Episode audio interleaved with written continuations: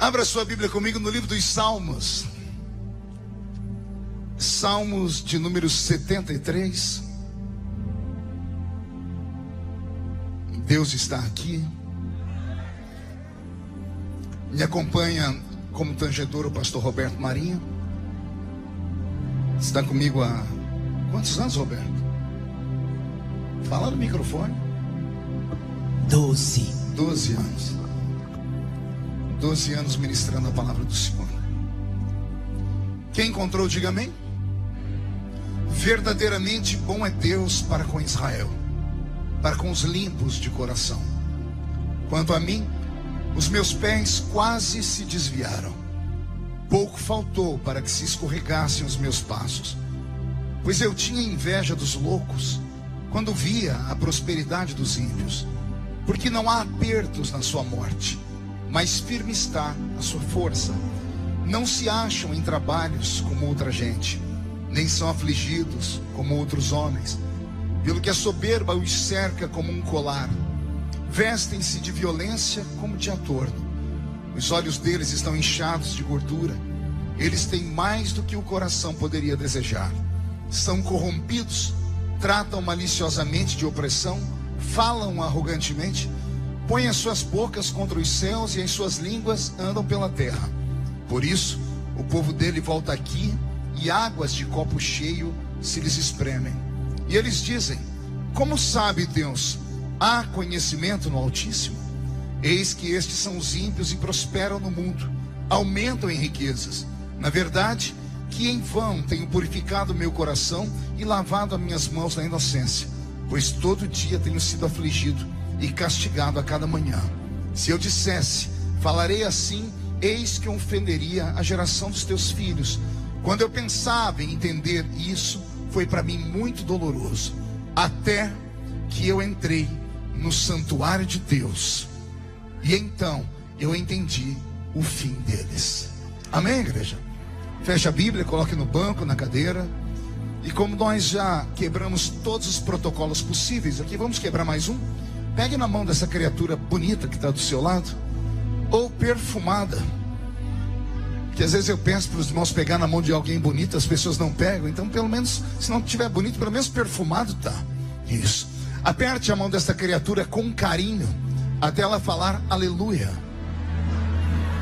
Pentecostal que não faz barulho, está com defeito de fabricação, não é? Vamos orar? Pai, nós te exaltamos, nós te glorificamos, nós entendemos que dentro de alguns minutos este santuário ficará pequeno para o tamanho da glória que o Senhor vai enviar sobre nós. Os que vieram tristes começaram a saltar de alegria. Os que vieram se arrastando não voltam para casa se arrastando. Hoje voltarão voando nas asas de um novo tempo. E antes que eu comece a revelar os seus segredos, os seus mistérios, cerque esta igreja com a sua glória. E num raio de cinco quilômetros, onde houver um demônio alojado, eu dou a esses demônios segundos para sumirem aqui do braço porque se não sumirem, serão queimados pelo poder da sua glória, que aqui será derramada. Rasgue os céus sobre nós. Manda anjos de fogo descerem aqui. Que estes anjos desçam, trazendo brasas de fogo nas mãos. Comecem a esparramar estas brasas entre nós. E onde houver um crente cheio do Espírito Santo, pega ele nesta noite, Jesus, e mostra o caminho da verdadeira e poderosa adoração.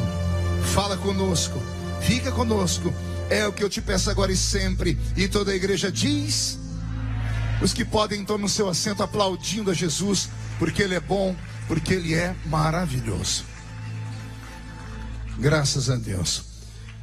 Querida igreja, noiva do Cordeiro, simpatizantes da nossa fé, amigos que vieram de perto ou de longe, que estão aqui conosco para adorar Jesus nessa noite. Pessoas que já viram o céu aberto aqui hoje. Porque eu não sei se você viu, mas eu vi o céu aberto sobre este lugar. Desde a primeira oração feita, desde que o pastor Roberto trouxe um louvor tão lindo que eu não sei se a igreja subiu ou se o céu desceu. Na sequência, vi o bispo ministrar aqui com tanta ousadia, falando sobre a fé, falando sobre a prosperidade, falando sobre os votos que nós, como cristãos, não podemos jamais deixar de fazer, como dízimo, oferta, e isso é culto. Na sequência, ouvimos a Levita que trouxe aqui para nós mensagens tão calorosas, né? E eu estou muito feliz de ter nascido nesses dias e de pregar há tanto tempo e de ver que os levitas de hoje, eles não só cantam, mas também ministram e pregam. Isso é muito lindo e oportuno. E por isso que eu, como pastor, também ando cantando, né? Porque a gente faz tudo, a gente dá um chute aqui no escanteio, corre lá para a área e fazemos o gol de cabeça ainda. E o diabo fica se contorcendo no inferno. Porque a derrota dele já está garantida. E a vitória nossa está mais garantida ainda. E eu tenho certeza que a vitória plena desta igreja está se aproximando. Porque Jesus está voltando. Vou cantar, vou falar de novo aqui. Jesus está voltando.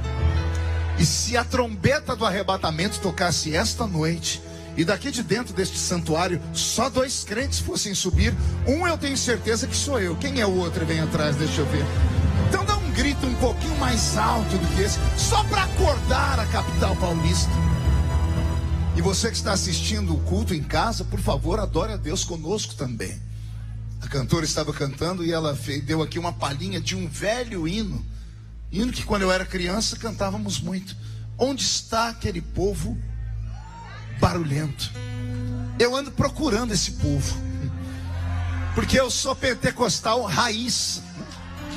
Daquele que sobe monte, desce monte, fala em línguas, acredita em interpretação de línguas, acredita nos dons espirituais. E nesses últimos dias, viajando pelo Brasil e pelo mundo, sinceramente, eu ando meio angustiado.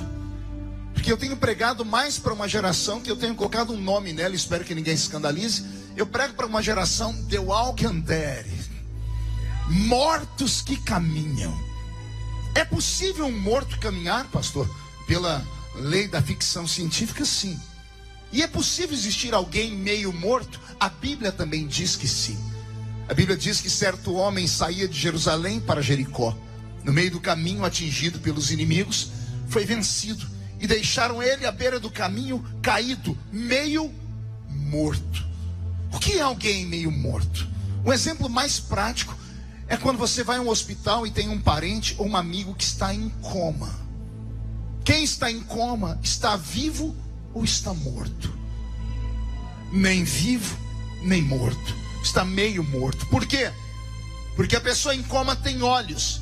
Ela não é cega, o meu pai, quando ficou em coma antes de morrer, quatro dias em coma, os olhos dele ficavam abertos. E detalhe: o globo ocular ia de um lado para o outro. O olho dele estava aberto, mas ele não enxergava nada. Ele não era paralítico, mas as pernas não se moviam. Ele não tinha tido um derrame, mas os braços não se movimentavam. Ele não era mudo, mas não saía som nenhum da boca dele. A única coisa que funcionava eram os ouvidos. Esta é a geração para a qual eu ando pregando. Ela tem olhos, mas não vê. Ela tem pernas, mas não caminha. Ela tem mãos, mas não faz obra nenhuma mais. Ela tem boca, mas não glorifica mais o Senhor e nem faz o barulho de antigamente. A única coisa que funciona são os ouvidos. Mas infelizmente, ao invés de ter só um, tem dois. Então parece que tudo que entra por aqui sai por aqui e não faz efeito nenhum. Mas oxalá que nessa noite eu encontre aqui aqueles remanescentes. Eu encontro aquele povo que ainda faz barulho, que não tem vergonha de adorar a Jesus na beleza da sua santidade, que é um adorador com extravagância e se alguém vier rir ou debochar ou se sentir incomodado, os incomodados que se mudem, porque eu não me envergonho do Evangelho de Cristo, porque ele é o poder de Deus para a salvação de todo aquele que nele crê. E se alguém acredita nisso, levante a mão direita. Chacoalhe ela, coisa de maluco. Coisa de maluco agora. Coloque a mão no ombro de quem está do seu lado e agarra a criatura, por favor. Chacoalhe ela até ela ficar irritada. Irritam, não, com vontade. Isso. Diga, Deus te trouxe aqui. Só para isso. Sacode ela, sacode. Diga para isso. Deus te trouxe hoje aqui para sacudir a sua fé, para sacudir a sua vida, para sacudir o seu ministério. E se alguém acredita agora, não dê um grito de glória, dê um berro de glória a Deus. Maravilha. Pastor Roberto, mude a música para mim. Eu prometo que não vou demorar muito. Mas o texto que eu li, ele me faz refletir.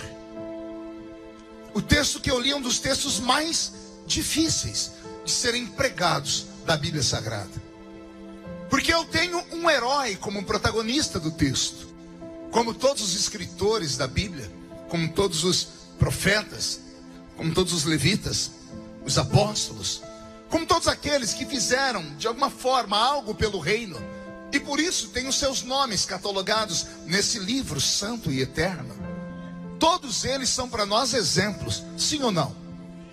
Mas nós geralmente só queremos ver os exemplos de coisas boas. Amamos falar do Davi que vai para cima do Golias e arranca a cabeça dele.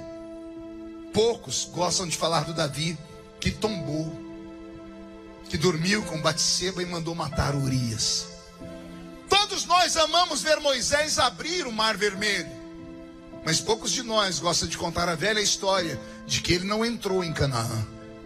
Porque ao invés de falar a rocha, ele bateu na rocha.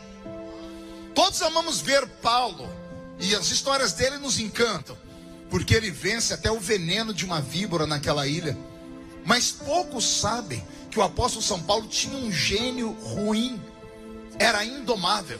Um dia, um discípulo dele, só porque não correu atrás dele quando eles foram apedrejados, ele expulsou o rapaz. Ele disse: João Marcos não presta para caminhar comigo. No outro dia, na carta aos Coríntios, ele diz: Tem crente tão ruim nesta igreja que eu quero que a alma dele seja entregue na mão do diabo. Já leu isso ou não? Ah, a gente só gosta de ver as vitórias. Amamos ouvir os louvores, principalmente os louvores mais modernos. São apenas louvores de superação. Vamos chegar, vamos romper, vamos vencer, vamos atravessar, vamos, vamos que vamos. De tanto falarmos em coisas boas e possibilidades, alguns pregadores já não são pregadores, agora são coachings. É assim que fala? Coaches. Não querem mais ser chamados de pastores, não, não, não. Eu sou apenas um palestrante motivacional. Eu quero pegar a pessoa caída e dizer a ela que, que eu tenho uma mensagem de autoajuda. As pessoas saem de casa para vir à igreja em busca de autoajuda. E lá na minha cidade, eu que sou pastor de igreja, eu sempre falo nos cultos: se você quer autoajuda, não venha na minha igreja. Vá numa banca de revista. Compre o último livro do Dr. Lair Ribeiro. 47 razões porque mesmo sendo vesgo, eu me pareço com Brad Pitt. Quer algo que te motive? Vá lá, assista as palestras do meu grande amigo, meu irmãozão, Pablo Marçal. Quando você atravessar a porta da igreja e entrar aqui dentro, não vem em busca de autoajuda. Vem em busca de ajuda do alto. E a ajuda do alto só desce quando há pureza. Porque o Espírito Santo não pousa em cima de qualquer traste. E quando eu falo traste, eu não falo do pecador que entra aqui dentro pela primeira vez. Porque esse é o homem natural. E o homem natural não compreende as coisas do Espírito de Deus. Por isso leva uma vida torta, podre e porca. Deste Deus tem piedade. Traste é daquele crente que está conosco. Carrega a Bíblia debaixo do braço, canta as músicas, vem aqui, até entra no reteté, mas o vaso está tão trincado que tudo que recebe aqui, antes de colocar o pé ali na Celso Garcia, já correu tudo. Sai daqui, vai direto para um motel. Sai daqui, vai fazer um monte de porcariada. Aí o Espírito Santo não desce. Aí o povo barulhento não existe. Porque o barulho de verdade vem da adoração. Aí nós fomos obrigados a colocar alguns barulhinhos na igreja para ocupar o silêncio que foi que tomou conta de nós. Precisamos atrair as palmas, colocar alguém para tocar um fundo musical, botar bastante para a fernália dos nossos instrumentos, porque o verdadeiro barulho desapareceu. E quando eu falo desses verdadeiros barulhos, eu falo daqueles, porque como eu disse, eu sou raiz, sou lá do meio do mato, quando a gente não tinha instrumentos como esse, era um pandeiro e uma sanfona. Os crentes eram analfa de pai e beta de mãe. Os pregadores mais poderosos da minha geração só tinham dois dentes. Era o zagueiro e o atacante. Não sabiam falar direito, iam ler a Bíblia e diziam: Vamos ler no livro de Exodo. Quando não, falavam: Vamos ler aqui as parábolas de Jesus. Não sabiam ler nem escrever, não eram agitadores de água. Só que havia algo neles extraordinário. Bastava eles levantar aquelas mãos calejadas, porque vinham do cabo da enxada, e os olhos cheios de lágrimas diziam: Senhor, eu não sou, mas tu és. Eu não tenho, mas tu tens. E não é que Deus ficava de pé no trono. E não é que o céu descia baixinho na congregação. E não é que bastava cantar o hino 15 da velha harpa cristã. Foi na cruz, foi na cruz. E Jesus começava a batizar com o Espírito Santo. E as pessoas pulavam daqui, gritavam dali adoravam de lá. Por que será que as coisas não estão mais como antigamente? Dia desse eu comentei e vou comentar aqui com vocês. Me deu uma saudade de um culto antigo. Eu acho que eu ando meio velho. E eu tô meio ranzinza. E fiquei saudosista. Danei lembrar dos cultos quando eu ia jovenzinho. Interior, culto começava às sete e meia. Mas sete horas a igreja estava lotada. E todo mundo ajoelhado.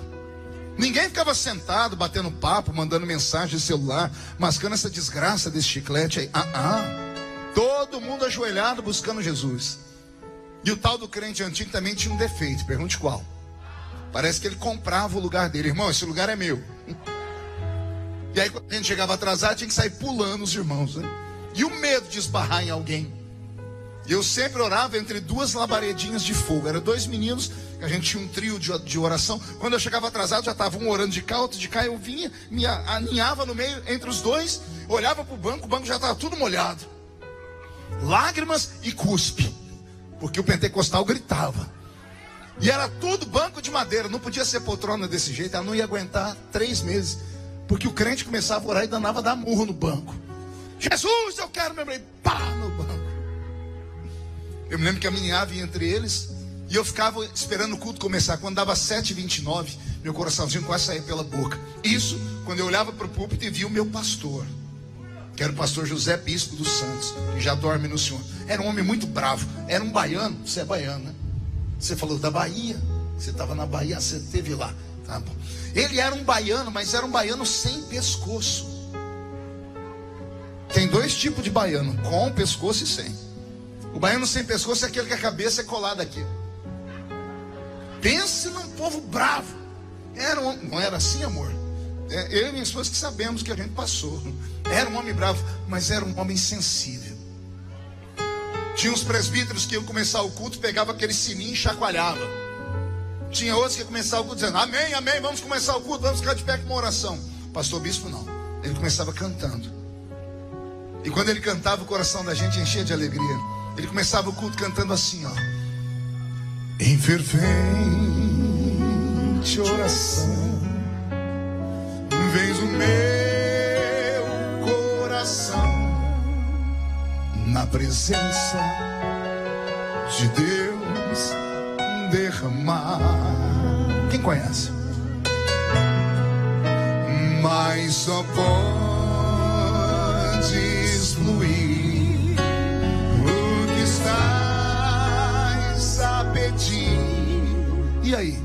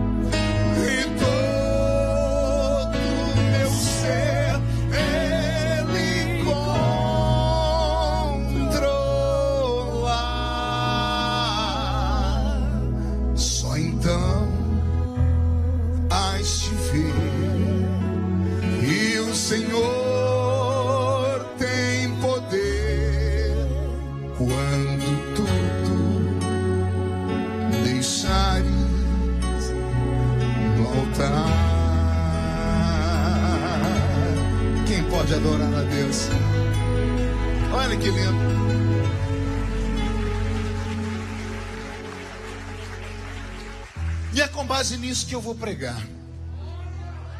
Porque quando eu era jovenzinho na igreja, havia mensagens de fé. Havia mensagens de que você poderia receber a vitória. Mas nós éramos treinados para suportar a luta. Não éramos treinados a colocar Deus na parede e falar: ou o Senhor me dá, ou eu saio daqui. Éramos ensinados: no mundo tereis aflições. Porque eu sei que Ele pode dar. Eu sei que Ele pode tirar você daqui e te colocar lá em cima. Eu sei que Deus pode tirar você do lixo e te colocar no luxo. Eu sei que Deus pode arrancar esse tumor que está sobre o seu corpo. Eu sei que Ele pode fazer coisas extraordinárias na sua vida, na vida dos seus filhos. Eu sei que Ele pode.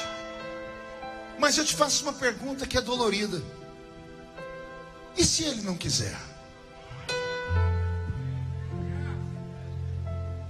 E se não for a vontade dele que você vença?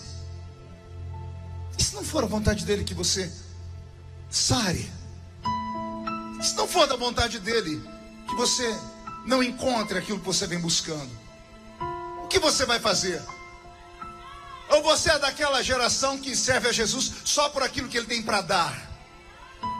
Eu servo Jesus não é por aquilo que ele tem para dar, eu sirvo por aquilo que ele já me deu. E o que foi que ele te deu, pastor? Perdoou todos os meus pecados. Escreveu meu nome no livro da vida.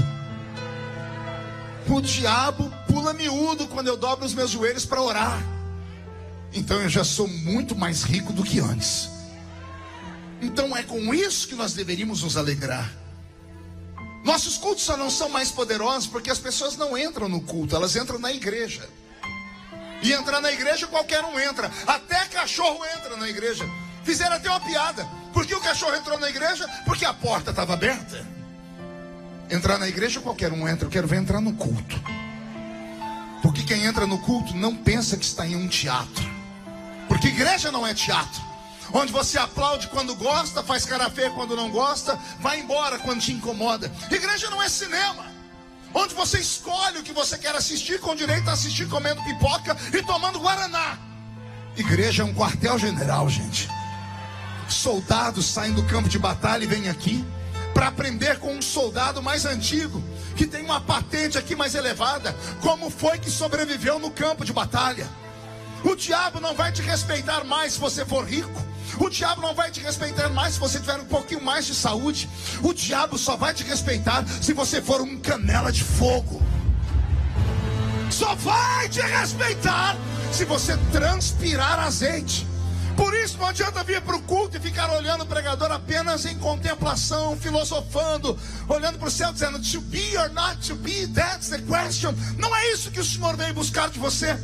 Não adianta ficar o culto inteiro olhando para o pregador com essa cara de piedade. Ai, me revela, me toca, me dá. Não, não é isso que Deus quer que você faça. Deus sabe o que Ele tem que fazer na sua vida. A pergunta é: você sabe o que você tem que fazer aqui dentro?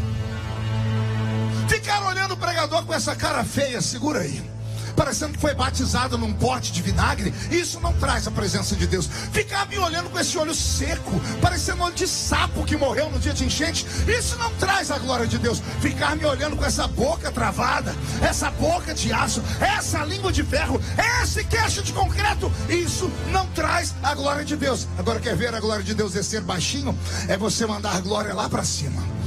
Aí ele abre o céu e manda a glória de cima para baixo. E não venha me dar desculpa que é por causa da máscara, não venha me dar desculpa que é por causa da dor, porque eu tenho dois homens na Bíblia de madrugada acordaram com os pés amarrados, a mão amarrada, a boca cheia de sangue, dente quebrado, costela quebrada, e um olhou para o outro e disse: Como é que você está? Eu Tô mal.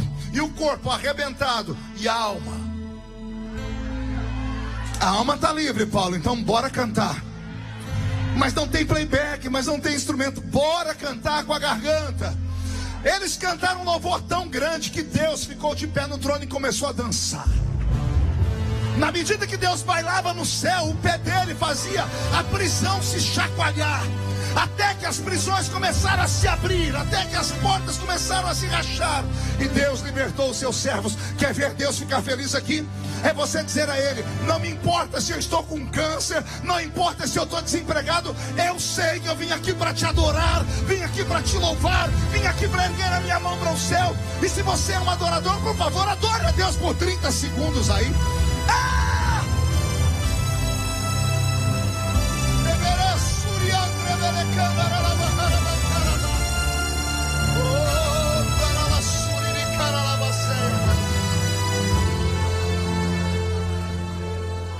O salmista do Salmo 73 é meu herói. O nome dele é Azaf. Diga comigo, Azaf. O nome dele significa aquele de quem Deus se apoderou. Aquele que Deus pegou para si. O ministério de Asaf começa no dia em que Davi traz a arca da aliança de volta para Israel. Depois de 70 anos sem a arca, Saul está morto, Davi diz: Vou herdei o reino perfeito, mas incompleto. É possível haver uma coisa perfeita, mas incompleta? Isso é um paradoxo, não? Como é que algo perfeito pode ser incompleto? Eu te dou um exemplo: um vaso. O vaso sai da mão do oleiro perfeito, mas incompleto. Vai parar numa loja perfeito, mas ainda é incompleto. Aí a dona de casa compra o vaso só porque ele é perfeito. Ninguém compra vaso quebrado nem trincado. E ela leva para casa dela o vaso perfeito, mas ainda está incompleto. Ela desembrulha, lava, coloca terra, coloca semente. E aí nasce uma flor bonita. Aí o vaso perfeito ficou completo. O céu é assim, sabia? O céu é perfeito. Pergunte por quê? Deus é o arquiteto do universo. Ele não erra em nada. Só que o céu de Deus, mesmo sendo perfeito, ainda é incompleto. Pergunte por quê? Os moradores do céu estão me assistindo pregar aqui ainda. Só será completo quando sairmos daqui. Davi herdou um reino perfeito, mas incompleto. O reino dele tinha súditos, tinha trono, tinha dinheiro, tinha é, fazendas, latifúndios. Mas quando ele sentou no trono, ele disse: está faltando o fundador desse reino. Deus havia ido embora. Então Davi traz a arca da aliança de volta. Outro dia eu volto aqui para pregar só sobre isso. Mas quando ele entra dentro dos portões de Jerusalém, ao invés do povo aplaudir e gritar, o povo se calou. Porque geralmente entrava o rei, o povo gritava vivas ao rei, mas Davi mandou a arca entrar na frente. E quando a arca entrou na frente, ninguém entendeu nada, ficaram quietos. Quando Davi atravessou o portão, danaram a gritar. Quando Davi percebeu que o povo estava adorando a ele e não ao Deus da arca, Davi desceu do cavalo, tirou a roupa de rei, tirou a coroa de rei, colocou uma roupa, uma estola sacerdotal que ficou quase pelado. Era um lençol com um buraco pelo meio que só atravessava a cabeça e amarrou aqui na cintura um pano. Quando o povo viu ele vestindo aquilo, o povo ficou revoltado. A mulher dele, lá de cima do palácio, quando viu, sentiu nojo dele. Tanto que ela ficou estéril só por causa disso. Aí, ao invés de Davi dar um discurso político, ele foi perto da arca e pediu para alguém tocar uma música. O judeu inicia uma dança assim, mão para trás e mão para frente. Ele fecha os olhos, não chama ninguém para dançar, vai sozinho. E ele começa a dançar ao redor da arca. E ele começa a bailar. E as pessoas, uns estão rindo, porque acham loucura, outros estão dizendo: o rei surtou. Os velhos começam a dobrar o joelho e a chorar, porque os velhos sabiam que Deus tinha que ser adorado. Quando Davi está dançando, respire fundo. Um menino, um levita, que havia preparado uma dança para aquele dia, estava com um grupo de levitas. E quando ele vê o rei adorar daquele jeito, a tradição diz que o menino solta eles e corre até Davi. Era para nenhum soldado deixar o menino chegar perto do rei. Mas os soldados estavam tão a, a, absorvidos por aquela visão do rei dançando que não acreditavam. Quando viram, o menino já tinha tocado no rei. Se fosse um assassino, o rei tinha morrido. Quando vem tocar no menino, o rei diz: Agora é tarde. Davi olha para o menino e diz: O que é que você quer? Diz: Eu sou levita, mas eu quero ser um levita igual o senhor. Eu não quero só cantar, eu quero dançar. E Davi, o um menino de mãos dadas, começou a dançar ao redor da arca.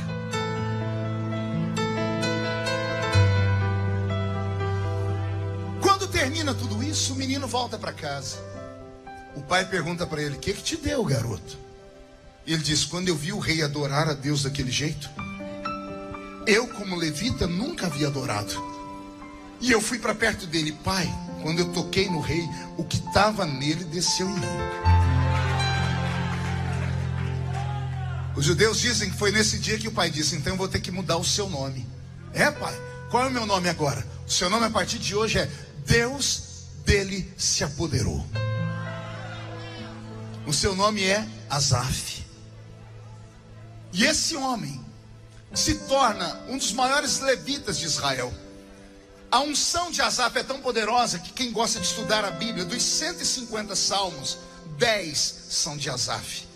E quem lê o salmo de Asaf, se não tiver o nome dele, vai dizer: é Davi. Porque ele escreve igual Davi, ele canta igual Davi, ele tem a mesma unção do rei, porque ele tocou no rei. Quando Salomão assume o trono de Israel, quando ele vai inaugurar o templo, o famoso templo de Salomão, quem é que rege o coral no dia da inauguração? Asaf. Asaf e os seus filhos. Asaf, Gedutum. É Asaf quem vai levar o povo naquele dia a adorar a Deus na inauguração do templo do Senhor. Só que acontece algo extraordinário. Pergunte o quê?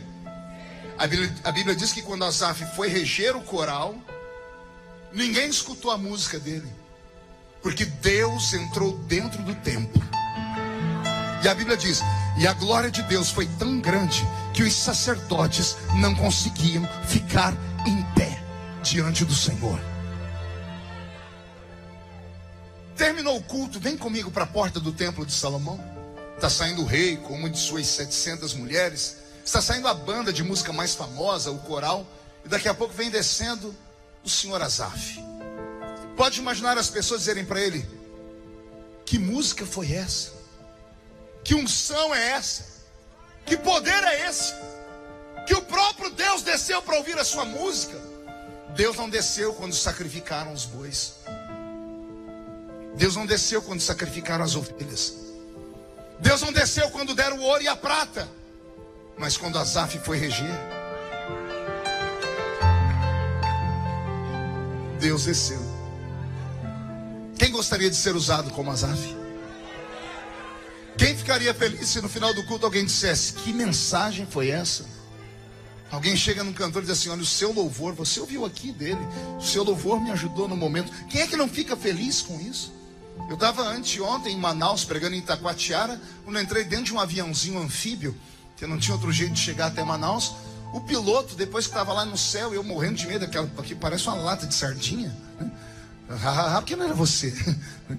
O piloto olhou para trás e disse: Ô pastor, posso falar com o senhor? Eu falei: Pode, mas você não tem que olhar para frente. Eu falei: Não, isso aqui não é carro, não. A gente aqui é tudo elétrico. Né?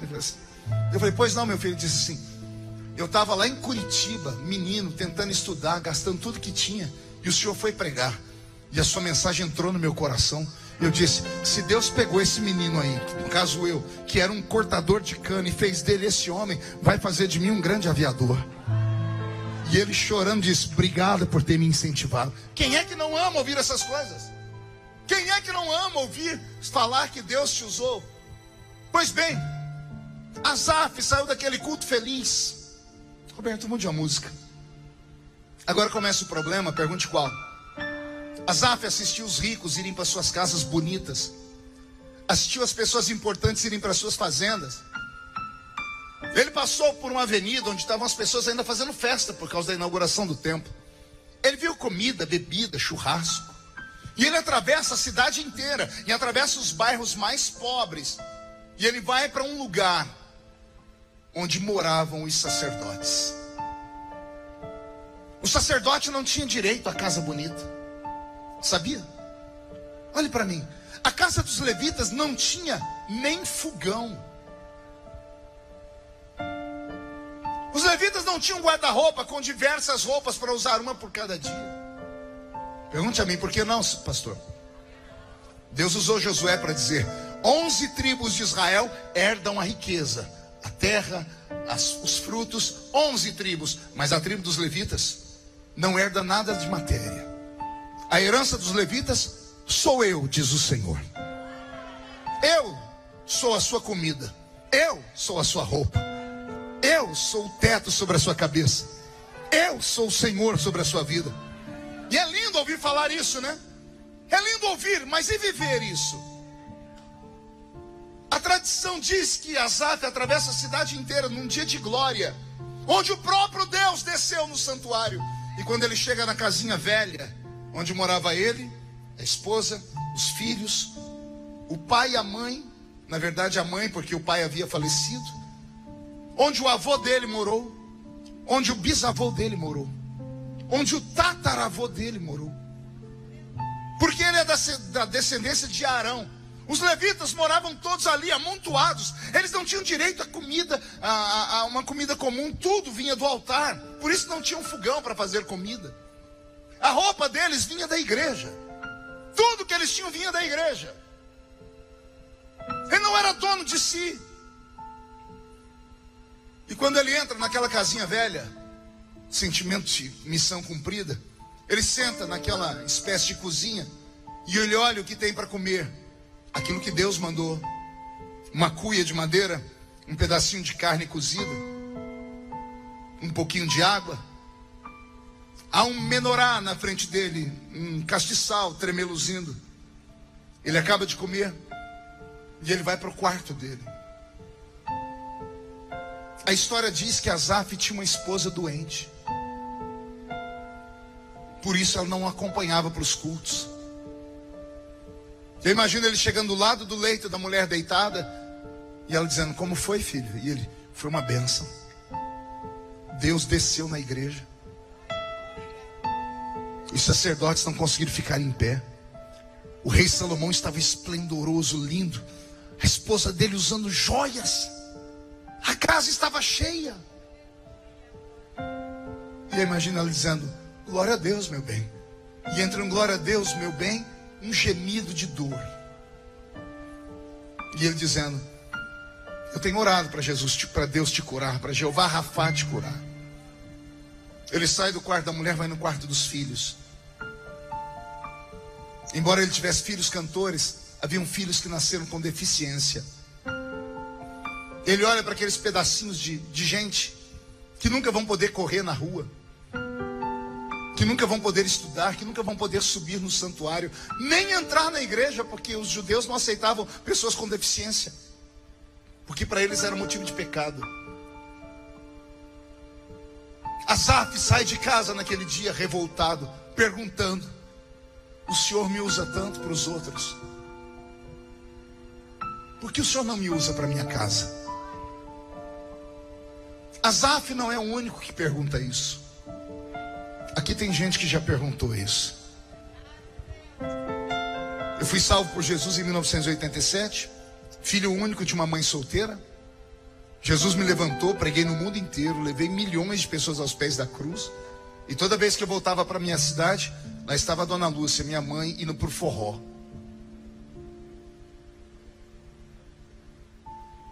Eu falando do amor de Jesus para o mundo todo, para presidentes de nações, para empresários, discursando em outros idiomas, e entrava na minha casa, minha mãe, adorando todas as imagens possíveis. Quantas vezes entrei no quarto e falei, Senhor, o Senhor me usa para salvar todo mundo, e a minha mãe? Ele dizia assim para mim: Não é você que salva. A fé vem pelo ouvir, a fé ainda não entrou dentro dela. E Deus várias vezes falou para mim: vai desistir? Vai parar de pregar porque sua mãe ainda não é salva? E eu continuei pregando. 35 anos depois. Não é que o ano passado eu batizei a dona Lúcia?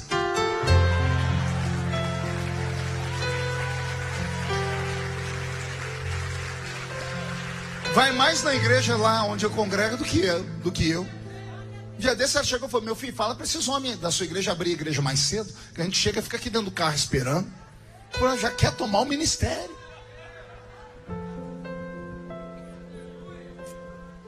Que eu quero dizer com isso? Que você não pode desistir porque está doendo. que você não pode parar porque as coisas não deram certo do jeito que você queria. A unção de Deus não te blinda contra o sofrimento. A unção é um revestimento que vem sobre nós quando somos usados. Pregamos igual um leão, cantamos igual um guerreiro, ganhamos almas, expulsamos demônio, aí saímos daquele momento, voltamos ao normal. A unção é como se fosse uma cobertura, uma blindagem, mas ela não fica 24 horas sobre nós. Voltamos para casa e comemos arroz e feijão. Vamos ao banheiro fazer as nossas necessidades. Abrimos a bolsa e lá dentro está o Rivotril, o Lexotan, os remédios. Está tudo ali. E às vezes a gente fala, Senhor, mais. O Senhor diz assim, mais o quê? Mais o quê? Eu já te dei mais que você merecia. Eu já te fiz uma proposta. Nessa vida, eu te devolvo cem vezes tanto. E na outra, eu te dou a vida eterna. Vê aí quem pode superar essa proposta. Você está começando a entender? Azaf naquele dia saiu de casa, saiu revoltado, não conseguiu ficar dentro de casa porque era muita dor, muita tristeza, muito choro. Como é que eu, que faço Deus descer da nuvem para entrar na igreja, tenho que ver os meus filhos que não podem andar, minha mulher é, doente? Eu, eu comi hoje aqui uma comida que eu nem queria, porque eu não posso escolher, não tenho direito a escolher minha comida. Eu estou usando essa roupa aqui já tem há 10 anos. E a Bíblia diz que ele escreve o Salmo 73. Quanto a mim, os meus pés quase se desviaram.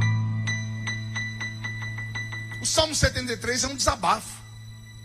E ele explica porque ele está quase desviando. Porque eu olhei para o ímpio. E eu vi que o ímpio, nem na morte dele, tem aperto. Pergunte, por que ele fala isso, pastor? Só fala se todo mundo perguntar. Porque para enterrar o pai dele, ele teve que tirar os ossos do bisavô. Porque ele não tinha dinheiro para comprar uma cova especial. E o ímpio, até o enterro dele é mais bonito. Na minha cidade morreu um figurão lá, um grande fazendeiro uma vez. E a rua da casa da minha sogra é da rua do cemitério. Né? E eu me lembro que estava namorando ainda minha esposa. E passou o enterro desse grande fazendeiro. Nós nunca tínhamos visto, no cidade pequena, tantos carros. Aviões vieram para Ribeirão Preto, que era o aeroporto mais próximo. Autoridades, gente importante. Mas foram quilômetros e quilômetros de fila de carro. O, o, o caixão desse homem era algo assim fora do normal. A gente admirava o enterro do rico. Para terminar, um helicóptero ficou em cima do cemitério e soltou um monte de pétalas de rosa. Passou um mês, morreu a irmã Sebastiana. Aleluia. Senhorinha do círculo de oração lá da minha cidade. 14 filhos, quase todos desviados. O esposo, ex-presbítero da igreja, que rasgou a Bíblia. Ficou ímpio. Ficou tão ímpio o homem que quando a irmã Sebastiana adoeceu, ele trazia as amantes dele para cuidar da mulher dele. A senhora aguentaria essa humilhação ou não? Amante do seu marido cuidar das suas feridas? A irmã Sebastiana teve um câncer, mas um câncer daqueles assim que, que, que são diferentes. A última vez que eu a vi no hospital, fui visitá-la, ela estava tomando soro pelo dedo do pé, porque não tinha mais veia no corpo para tomar soro. Eu entrei com o Enoque, dela, o filho dela que ainda era crente. Quando Enoque viu a mãe dele daquele jeito, ele saiu, ele não conseguiu ficar de choro. A enfermeira falou: Não faça barulho, porque ela só não sente dor quando dorme. Eu estendi minha mão em cima da irmã Sebastiana e fiquei orando em silêncio, de olhos fechados. Eu escutei uma vozinha bem fraquinha: Marquinho, Marquinho. Eu abri meu olho, irmã Sebastiana. Ela fazia Marquinho e gemia. Meu filho, cadê o Enoque? Eu disse, está ali fora. Ela, ore por ele, porque ele vai ser pastor. Eu fui para confortar ela e ela ficou me fazendo cobrança. Você não se desvie, viu, filha? Porque Jesus um dia vai te levantar, vai cumprir tudo que ele prometeu na sua vida.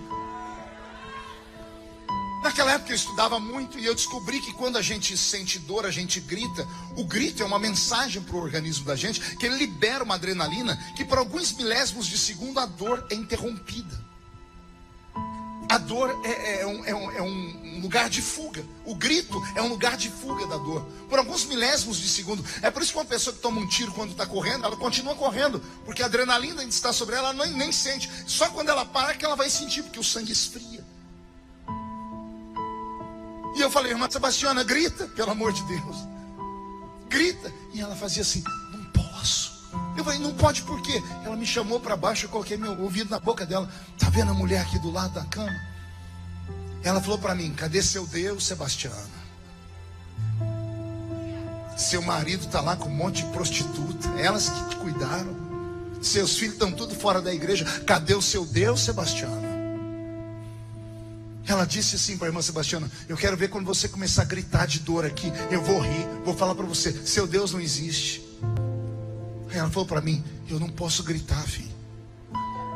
Porque se eu gritar, ela vai achar que meu Jesus me abandonou. E o meu Jesus não me abandonou. Foi a última vez que eu a vi. Três dias depois ela faleceu. O enterro da irmã Sebastiana um caixão que se a gente não segurasse embaixo, caiu o fundo. Círculo de oração, tudo mulheres de coquezinho na cabeça, igreja pobre, todo mundo cortador de cana. Entramos no cemitério. Colocamos ela dentro de um buraco vazio, não tinha carro importado, nem carro tinha. As irmãs fizeram uma volta ao redor da tumba dela e começaram a cantar um hino de despedida. Terminou aquilo, eu peguei o Enoque, fomos subindo pela ruazinha do cemitério. Um homem que estava lá no canto do cemitério, um coveiro, gritou: menino. Falei, senhor, vem aqui. O Enoque foi e eu voltei. Falei, pois não, senhor. Ele disse: quem morreu aí? Eu disse: a dona Sebastiana. Ele foi essa mulher. Ela tem filho que trabalha na marinha? Eu falei: não, senhor. Por quê? Ah, não, então estou louco. Ele foi voltar para. Disse: não, não. Por que, que o senhor está perguntando? Ele diz, não, porque eu acho que deve ser o sol quente. O que é que está acontecendo, senhor? Não, é que quando vocês estavam descendo com ela, com o caixão, eu escutei, eu senti a terra tremer. Eu levantei a cabeça, eu vi atrás de vocês um monte de homem usando terno branco, de cap na cabeça. E eu falei, vou terminar aqui logo que eu quero ir lá ver. Quando vocês cantaram, eu vi uma música tão alta, bonita, eles cantando. Aí eu terminei aqui, quando eu levantei a cabeça, os homens tinham sumido. Eu estou louco, né? Ele disse, não, o senhor não está louco, não. Os anjos vieram escoltar a irmã Sebastiana. O ímpio não tem aperto nem na sua morte, aparentemente falando. Porque ele tem tudo aquilo que a carne da gente quer. Mas o anjo não veio buscar aquele empresário da minha cidade. Mas o enterro simplesinho da irmã Sebastiana, lá estava o Senhor. Asaf foi olhar a vida dos outros. Até quando você vai olhar a vida dos outros? Até quando você vai se comparar? Ah, pastor, mas do lado da minha casa tem um homem que é traficante, o filho dele tem tudo e o meu não tem nada. Ei, é o contrário. Seu filho tem tudo. Tem uma mãe crente. Tem um pai que teme a Deus. Ele pode não ter tudo que ele quer, mas ele tem tudo que ele precisa. Porque esta é a nossa vida. Não devemos adorar a Deus somente quando todas as coisas estão bem. Adorar a Deus quando tudo está bem é muito fácil. Quer ver adorar a Deus quando o teto desaba na sua cabeça? Quando abre um buraco no chão e te engole? Quando você olha e a resposta não vem? Quero ver você fazer igual a mulher da Bíblia, deixou o filho morto no segundo andar da casa e está andando pelo meio da rua. Aí vem alguém e pergunta: Vai tudo bem com a senhora? E ela: Vai tudo bem. O filho está morto no segundo andar da casa e ela está dizendo: Vai tudo bem. Quero ver você olhar para a única coisa que sobrou da sua riqueza: um caquinho de telha. E levantar o caco de telha como Oscar. E olhar para o céu e dizer: Eu sei que o meu redentor vive Perdi a esposa, os filhos, os amigos, a saúde, a riqueza, mas Deus é tão bom que deixou um caquinho de telha. Oh, para quem serve o caquinho de telha, pastor? Quem está com lepra? Para coçar a ferida. Ah, pastor, eu coço com a unha. Quem tem lepra não tem unha, porque a unha cai. Então é só o caco de telha que alivia. Ninguém quer dormir com um leproso. Mas o caquinho de telha estava lá agarrado com ele. Você aparentemente perdeu tudo. Aparentemente, mas você não perdeu tudo. Deus deixou um caquinho de telha para você. E se você der valor a esse pouquinho de azeite, Deus então vai multiplicar o azeite sobre a sua botija. Eu sei que a história de Asaf termina assim. Ele foi reclamando de tudo e de todos. Ele diz: Como já era madrugada, eu andei, murmurei de tudo, não queria voltar para casa. Como ele tinha a chave da igreja, porque era obreiro. Depois de desabafar, de desestressar, ele lembrou que ele era crente. Ele abriu a porta do templo e entrou. E dobrou o joelho dele no templo. Aí ele diz: Até que eu entrei no santuário de Deus. E percebi que tudo que o ímpio tem, a traça come. O gafanhoto leva embora. Mas o que eu tenho, ninguém pode tomar.